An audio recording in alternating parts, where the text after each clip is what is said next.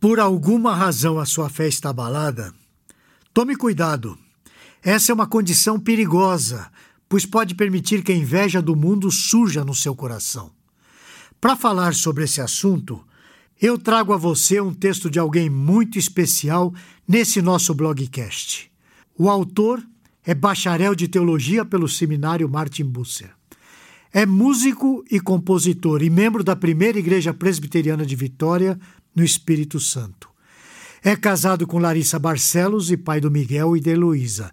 E também é o editor-chefe responsável pelo conteúdo do Telmídia Blog. Eu estou falando do Diego Venâncio. E o tema que ele aborda hoje tem como título Inveja do Mundo Ajustando as Lentes.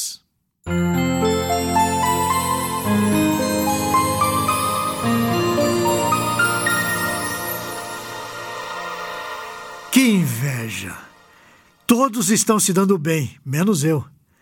Eu olho em volta e percebo que todos têm fartura de tudo. Eles têm fartura de saúde, bens e ainda aquela alegria que nunca passa. Vendo assim, até parece que o mal compensa. Até parece que não há castigo para aqueles que fazem o mal. Os ímpios deturpam as palavras, transformam conceitos, mudam as lógicas, prometem tudo o que não conseguem cumprir, mas parece que todos terminam ilesos, melhores do que antes. Você já chegou a esse ponto? Você já cansou de fazer o bem? Se ainda não, saiba que muitos estão vivendo assim. Conforme os dias passam, as lentes vão se enchendo de poeira. Quando nos damos conta, tudo está embaçado, fora de foco. Aí você começa a admirar o que é errado e vai achando que fazer o bem não vale mais a pena. Pois é esse o sentimento do salmista no Salmo 23. Ele não consegue deixar de fazer uma confissão de fé. No primeiro versículo, ele diz: Com efeito, Deus é bom para com Israel, para com os de coração limpo. Ele sabe que Deus está sobre tudo e sobre todos e age com bondade para com seu povo. No entanto, a fé do salmista está em crise. Por onde quer que ele olhe, só vê o caos e a injustiça. Nós vemos isso nos dois versículos seguintes. Quanto a mim, porém, quase me resvalam os pés. Pouco faltou para que se desviassem os meus passos, pois eu invejava os arrogantes ao ver a prosperidade dos perversos. Eu olho para a política do nosso país, onde bandidos estão soltos e até concorrem à mesma eleição com o juiz que os prendeu.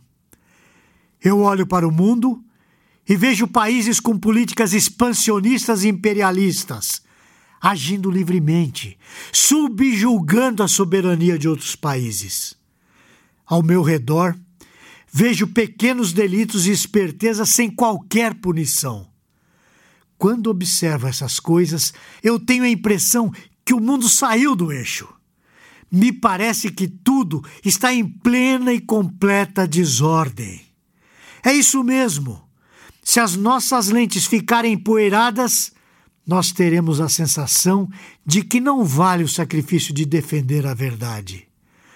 Deixa eu fazer uma pergunta bem direta a você. Você se sente cansado ou desgastado com tudo isso? O salmista é solidário, veja só. Com efeito, Inutilmente conservei puro o coração e lavei as mãos na inocência, pois de contínuo sou afligido e cada manhã castigado. Se eu pensar em falar tais palavras, já aí teria traído a geração de teus filhos. Em só refletir e compreender isso, achei muito pesada a tarefa para mim. Eu li o Salmo 73, os versículos de 13 a 16. Eu acabei de ler quando ele diz: Inútil conservei puro coração e lavei as mãos da inocência. Nem sempre somos poupados do sofrimento, nem dos sentimentos ruins. Enquanto estamos em aflição, é possível que a nossa atenção seja voltada para observar a prosperidade dos ímpios. Precisamos retirar as nossas lentes, dar-lhes um belo banho de águas puras da palavra de Deus e colocá-las no grau correto para podermos ler o mundo como Deus está lendo. Sim, o salmista dá uma virada radical no versículo 17. Ele diz o seguinte: Até que entrei no santuário de Deus e atinei com o fim deles. Nós podemos crer piamente nos nossos olhos, porém não podemos crer piamente nos nossos sentimentos. Nós devemos crer na luz que parte de Deus, iluminando toda a realidade ao nosso redor. Aí sim, teremos condições de enxergar melhor. Quando o salmista entra no santuário de Deus, ele entende o fim dos ímpios. O fim não justifica os meios. Eu não creio em premiação por justiça própria. O que podemos crer é o que foi dado pela graça de Deus, que ele nos tirou das trevas e transformou inimigos em filhos. O nosso fim está seguro por causa do seu amor.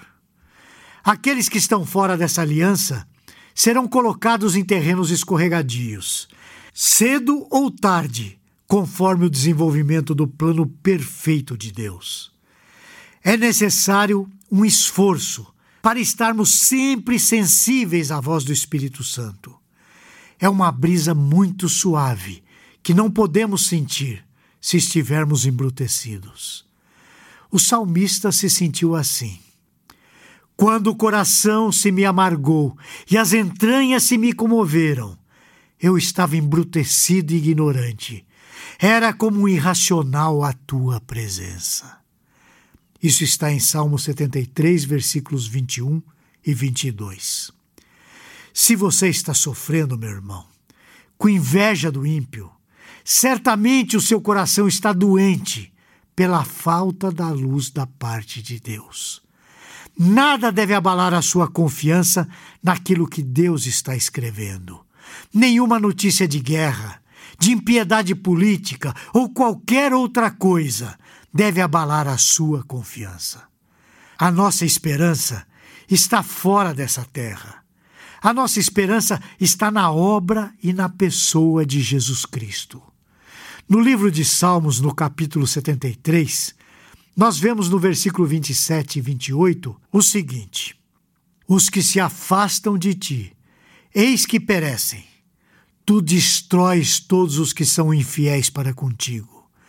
Quanto a mim, bom é estar junto à presença de Deus.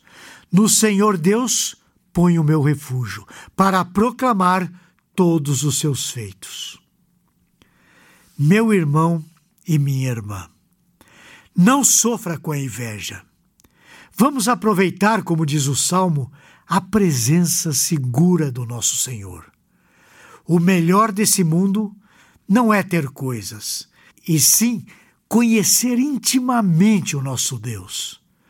Nos vemos na semana que vem, se o Senhor o permitir. Você gostou deste post? Então compartilhe essa mensagem com seus amigos, sua igreja e familiares. Coloque o seu e-mail no nosso blog para não perder nenhum post. Siga-nos no Facebook, Instagram e Twitter.